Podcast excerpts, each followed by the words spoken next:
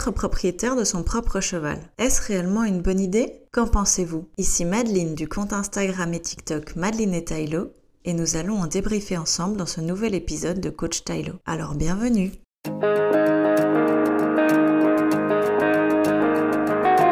Hello hello la team Tylo, j'espère que vous allez bien. On se retrouve ici pour un nouvel épisode de la rubrique Coach Tylo. J'espère sincèrement que les premiers épisodes vous ont plu. En tout cas, moi, ça m'a fait énormément plaisir de les tourner et de vous partager mon avis et mes expériences. Être propriétaire de son propre cheval, est-ce réellement le rêve de tout le monde et est-ce réellement une bonne idée? Je suis désolée si vous entendez mon chat, mais il arrête pas de râler depuis ce matin et je vais jamais réussir à tourner correctement si euh, je dois à chaque fois couper euh, quand il se met à râler. Donc euh, veuillez l'excuser. Il est très mignon, il s'appelle Casper, mais Casper est parfois un peu bruyant. Voilà. Bref. Donc, être propriétaire de son propre cheval. Bonne ou mauvaise idée d'après vous? Hmm, Vous allez me dire, la question est un petit peu compliquée. Je sais, oui, et pourtant, moi, en tant que propriétaire, je pense, et même probablement que peut-être avec le recul, j'aurais préféré être un petit peu plus au courant de ce qui allait engendrer plus tard, quand papa et maman n'allaient plus assumer les frais du poney. Mhm. Vous voyez bien là où je veux en venir. C'est merveilleux d'être propriétaire de son propre cheval, on y va quand on veut, on fait ce qu'on veut, on travaille comme on en a envie, si on n'a pas envie d'être encadré, c'est notre choix.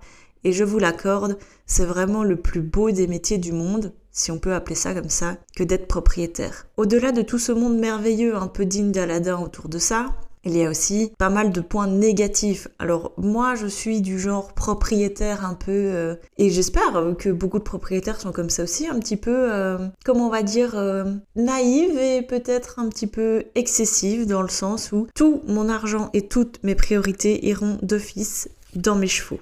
Je m'explique peu importe le bobo qu'ils auront, la gravité du problème qu'il y aura, je ferai n'importe quoi pour trouver une solution. Je préférerais, moi, réduire mon rythme de vie plutôt que de négliger mes chevaux. J'espère sincèrement que vous serez tous du même avis que moi.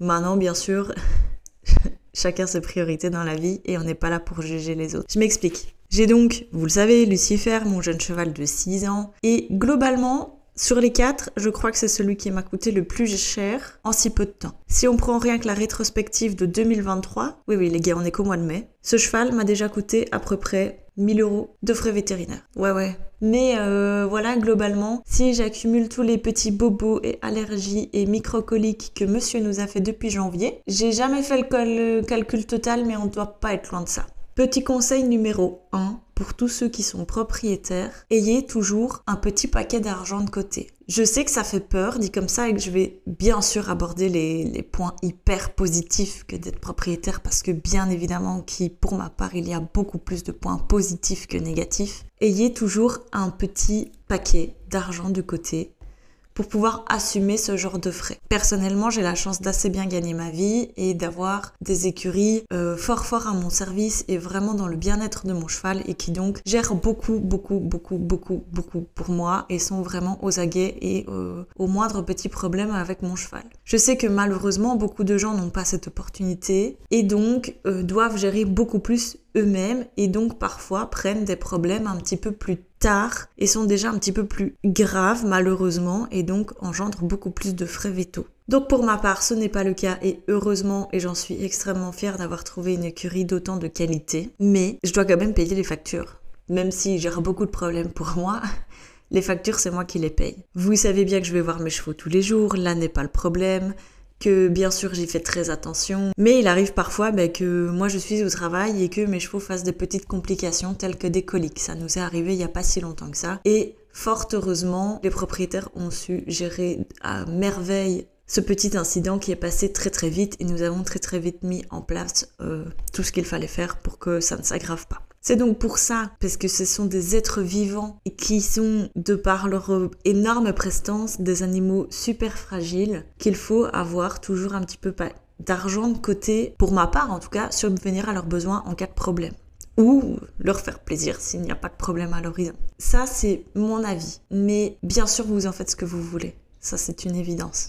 Pour la deuxième chose, euh, si on reste dans les inconvénients, enfin je ne sais pas si on veut dire inconvénients, mais bah faut y aller tous les jours quoi. Et encore, moi comme je vous l'aurais dit, j'ai la chance d'être dans une écurie merveilleuse qui sort mes chevaux au paddock sur sable ou en pâture pour moi. Et donc quand bien même je décide de partir un week-end, c'est moyen grave. J'ai aussi une cavalière sur place qui peut très bien le monter si je lui demande. Donc de nouveau c'est moyen grave. Mais dites-le nous qui part encore réellement en vacances depuis qu'il a son cheval. Pour ma part, je n'ai pas d'enfant, je n'ai pas de compagnon non plus. Et euh, ben en fait, mes chevaux et mes petits chats que vous risquez encore d'entendre miauler dans ce podcast, parce qu'ils sont en mode fort râleur ce matin, sont mes enfants. Vous allez me dire, Mad, ça fait beaucoup d'enfants. Oui, oui, ça fait beaucoup d'enfants et beaucoup de poils et beaucoup de choses à gérer en plus du boulot. Mais franchement, j'imagine pas ma vie autrement. J'ai donc quatre enfants de 250 à 600 kilos, voilà et deux petits-enfants à la maison. Eh bien, euh, c'est chronophage. Hein. Et euh, j'ai eu l'énorme chance de pouvoir aller voir les championnats du monde au Danemark l'été dernier. Euh, je vous jure que l'aller-retour en Danemark n'a jamais été aussi expéditif et je n'ai jamais été aussi heureuse de rentrer chez moi pour vous dire je suis partie 32 heures. Je suis sûre que vous aussi vous rigolez derrière vos écouteurs. Sans blague, je suis partie 32 heures juste aller voir les finales de CSO et de dressage au Danemark et je suis rentrée en Belgique. Voilà, nous avons roulé de nuit, j'ai eu l'énorme chance de partir avec deux potes super à fond dans mon trip. On n'est resté même pas 24 heures sur place et on est rentré. Et vraiment, j'ai trouvé ça euh, super drôle, mais vraiment, euh, mes chevaux ne m'ont jamais autant manqué. Moi, je suis hyper euh, gaga et, vraiment, euh, ouais, sont vraiment mes gosses, quoi. Donc, vraiment, m'absenter, c'est juste impossible. Mais je sais qu'il y a beaucoup de gens aussi qui y arrivent. Et j'aimerais bien qu'ils me partagent un peu leurs trucs pour y arriver parce que parfois, j'aimerais bien déconnecter un peu pour me ressourcer avec moi-même, mais j'y arrive juste pas. Pour moi, ça fait partie des points positifs et un petit peu négatifs de la vie d'être propriétaire, mais euh, je le prends plus pour un point positif parce que c'est vraiment mon exutoire de fin de journée euh, quand j'ai passé une longue journée euh, au travail et je suis tellement heureuse de les retrouver, même si parfois je suis très fatiguée quand je vais les voir. C'est ma source d'énergie et, de bonne humeur de, de, de la journée en fait. Je ne calcule que ma journée pour quand je vais les voir. Petit point positif, parce que bien sûr vous vous doutez qu'il y a également des points positifs à être propriétaire. Mais les gars, simplement, vous êtes propriétaire de votre cheval. C'est déjà juste énorme en fait de se dire j'ai la chance soit moi d'avoir suffisamment travaillé et d'avoir tout mis en œuvre pour pouvoir assumer tout ça, ou j'ai l'énorme chance d'être super bien accompagné, qu'on puisse m'offrir tout ça. Comme je le disais un petit peu plus tôt dans le podcast, je pense que pour ma part, d'avoir été propriétaire aussi jeune, j'aurais aimé être un petit peu plus consciente de ce qui m'attendait plus tard. Je m'explique. Mon premier poney est donc un Shetland que j'ai eu vers l'âge de 13-14 ans, je ne sais plus exactement. Et donc jusqu'à mes 18 euh, ans, je dirais, oui je pense, 18 ans. Euh, c'est mon papa qui l'a pris en charge euh, pour tout ce qui était frais de pension, frais de vétérinaire, maréchal, etc., etc., etc. Est arrivé le drame de ma vie, j'ai perdu mon papa et je ne voulais pas que ma maman assume une part de mon poney. J'ai donc travaillé et pris la décision d'assumer mon poney de A à Z en fait. Mais les gars, je vous jure, je me rendais pas compte en fait de ce que c'était euh, comme gouffre financier et pourtant il y en avait qu'un. J'avais l'énorme chance à l'époque d'être super bien accompagnée et donc d'avoir été super bien entourée euh, par mon compagnon de l'époque, par ma maman également, qui me disait attention, là tu exagères, et qui malgré tout continuait à assumer des petits frais tels que la sellerie, voilà la moitié des vaccins et des choses ainsi pour m'aider. J'étais étudiante donc je pouvais pas gagner le salaire que j'ai maintenant. Je sais que moi j'ai eu la chance, mais vraiment j'aurais voulu être prévenue et peut-être pouvoir en discuter avec euh, soit mon papa, soit peut-être un autre propriétaire, euh, de me dire ben attention Mad, là dans ce que tu t'engages c'est peut-être un petit peu osé avec juste ton salaire d'étudiant, de te dire j'en assume un. Surtout que vous le savez maintenant dans la foulée j'en ai acheté un deuxième. Oui, je n'ai pas toujours tous les neurones à la même place. Oui, je suis beaucoup dans l'excès, je vous l'accorde. Mais ça fait partie du charme et je pense que ça va finir par vous plaire. Pour l'autre part, où j'aurais aimé être prévenu, c'est les délais dans lesquels il faut faire appel, en fait, aux spécialistes que les chevaux doivent voir plusieurs fois sur l'année, tel que le maréchal Ferrand par exemple. Je n'avais aucune idée que le maréchal Ferrand, pour un cheval qui vivait au C'était tous les six mois et pas tous les trois mois. Voilà. Mes chevaux font énormément de balades et donc les pieds ne poussent pas très vite. Le fait qu'ils vivent dehors fait que la fourchette s'évacue de manière assez naturelle. Vous le saviez Bah moi à l'époque pas du tout.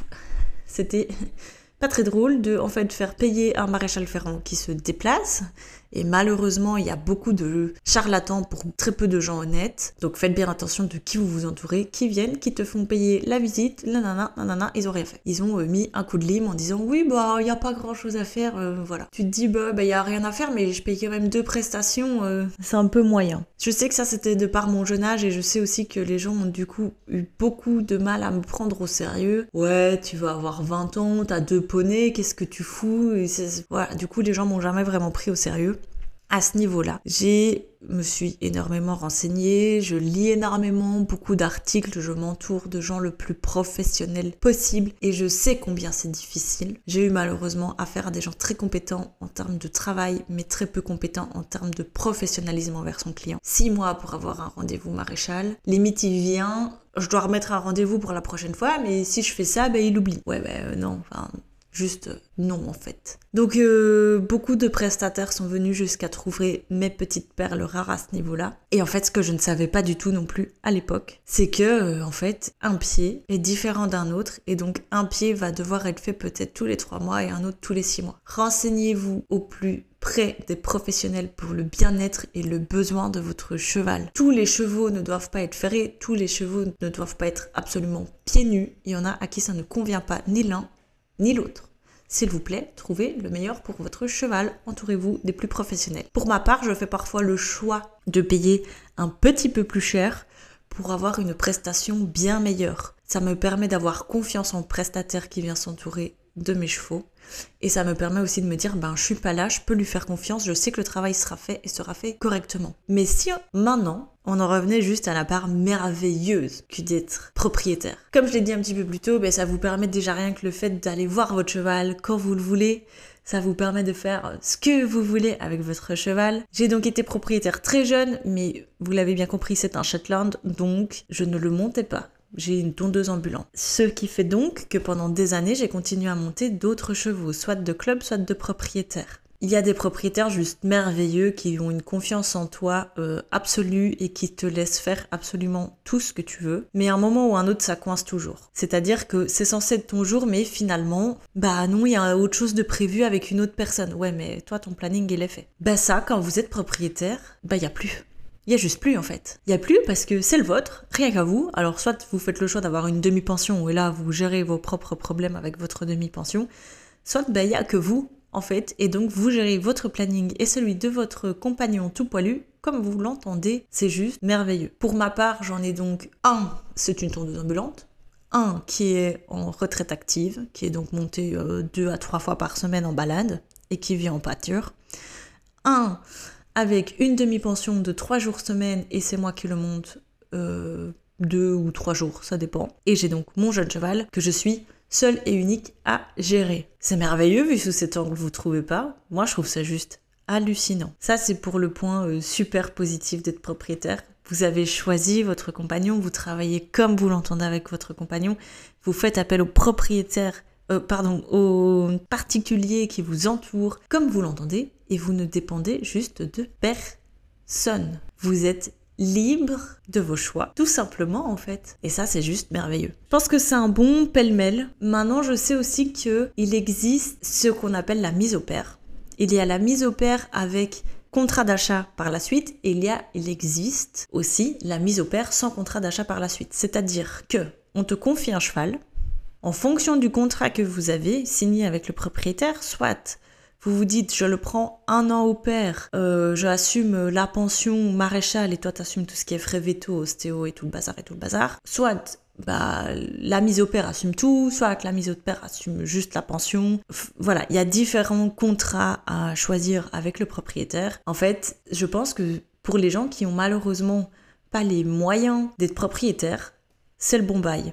Je m'explique, ne vous inquiétez pas. Je m'explique parce que ça permet à beaucoup de gens d'avoir l'opportunité de faire comme si c'était le leur, sans avoir le propriétaire sur le dos. On parle de mise au pair en règle générale quand il y a des Erasmus, des mutations, que le propriétaire veut pas vendre ou hésite à vendre. Et en gros, le propriétaire part pour X ou Y raisons qui sont les siennes et qui lui sont propres, et c'est très bien si. Et la mise au pair assume donc le cheval, soit de A à Z comme si c'était le sien, mais euh, il y a toujours moins de frais avec la mise au pair qu'en étant propriétaire. En règle générale, il y a toujours des arrangements genre un maréchal sur deux pour chacun, euh, moite-moite pour le veto, moite-moite pour la pension, des choses ainsi. Je vous l'ai dit plus tôt, il y a soit avec contrat d'achat après X années ou X mois, soit sans contrat d'achat. Vous faites ce que vous voulez, bien évidemment, euh, vous savez ce que ça engendre. Ça permet aussi d'avoir un peu comme un essai sur le cheval sur euh, plusieurs saisons et de voir si le cheval vous convient à tous les niveaux. Pour certains de mes chevaux, peut-être que j'aurais dû faire euh, la case euh, mise au pair pendant quelques mois avant. Je m'explique. Je sais pas comment expliquer en fait, c'est trop compliqué. C'est très compliqué dans le sens où j'ai un cheval que j'ai récupéré, qui est donc mon plus âgé, que j'ai voulu intégrer en troupeau directement, mais qui ne connaissait pas les autres, et donc c'était assez compliqué. Et je vous avoue qu'au début, j'étais assez désespérée en me disant, j'arriverai jamais avec ce cheval. Ce cheval ne montait pas dans un van, tellement il est habitué au camion. Enfin, c'était vraiment beaucoup de choses compliqué et en fait bah, le cheval était à moi et je savais pas faire marche arrière. J'ai moi personnellement ce gros problème de je les ai, je sais pas les vendre. Voilà, c'est aussi simple que ça. Je pense que même si on me propose le prix de mon appartement pour un de mes chevaux, c'est non. Ben je pense que si on m'avait dit tu ferais pas une mise au pair de 6 mois ou un an avant de dire bah ok je le récupère, je, je ne pense pas qu'il serait encore dans ma vie à l'heure actuelle. Je ne regrette pas du tout de l'avoir dans ma vie. On s'en est bien évidemment sorti. Il vit sa best life, je vis ma best life avec lui. On est euh, poteau comme jamais. Euh, il me fait énormément rire parce qu'on a su se comprendre. Bien évidemment, il y a toujours des ajustements à faire quand vous avez une mise au pair ou quand vous êtes propriétaire. Oubliez pas simplement que le cheval, sauf si vous l'achetez euh, poulain euh, à peine sevré à 6 mois, bah le cheval il a connu autre chose avant vous, un autre rythme de vie, un autre rythme de travail, d'autres cavaliers sur le dos qui n'ont pas la même manière de monter, un autre poids, voilà, il y a divers paramètres à prendre en compte et donc juste laissez-vous le temps d'apprendre à vous connaître. J'ai donc mon jeune cheval, que j'ai débourré moi-même. Vous l'avez tout le détail dans l'épisode précédent que je vous laisse aller écouter si ce n'est pas encore fait. Euh, très naïvement, en fait, je l'ai toujours monté comme mon plus vieux cheval, mais encore en discussion hier euh, avec la propriétaire des écuries, bah non, un jeune cheval ne se monte pas comme un cheval d'école. Ben oui, Mad, il est temps de percuter. J'ai donc moi-même appris, et j'apprends toujours à l'heure actuelle, à trouver les boutons, comme j'aime bien dire, de mon cheval qui pourtant partage ma vie depuis 5 ans. C'est un peu con, hein, dit comme ça, mais euh, c'est la vraie vie. Voilà, ça c'est la vraie vie du monde équestre et j'ai juste envie de vous dire, ben, si vous êtes sûr du binôme que vous avez en DP ou peu importe, eh bien, croyez en vous et, euh, et allez-y en fait juste, simplement. On va terminer par le fait que c'est merveilleux d'être propriétaire de son cheval et que bien sûr je souhaite à tous de pouvoir vivre ça un jour. Mais n'oubliez pas qu'il y a aussi parfois un petit peu des petits inconvénients qui pour ma part sont très minimes. En tout cas je les minimise énormément par rapport à tout le bonheur que cela engendre. Ce sont mes meilleurs amis ce sont mes exutoires ce sont euh, mes enfants mon amour inconditionnel et je n'hésiterai pas à vendre mon appartement pour eux. Mais euh, oubliez juste pas une chose, vous les aimez, mais ils vous aiment dix fois plus, voire même cent fois plus que le millième qu'on leur donne. C'est un être vivant et il a ses émotions, donc euh, l'oubliez juste pas. Euh, je veux pas argumenter plus, je pense que c'était juste bien, j'avais juste envie d'un peu débriefer avec vous sur ce sujet. C'était Madeline du compte Instagram et TikTok Madeline et Tylo et on se retrouve très bientôt pour un nouvel épisode de Coach Tylo. Je vous fais déjà plein de gros bisous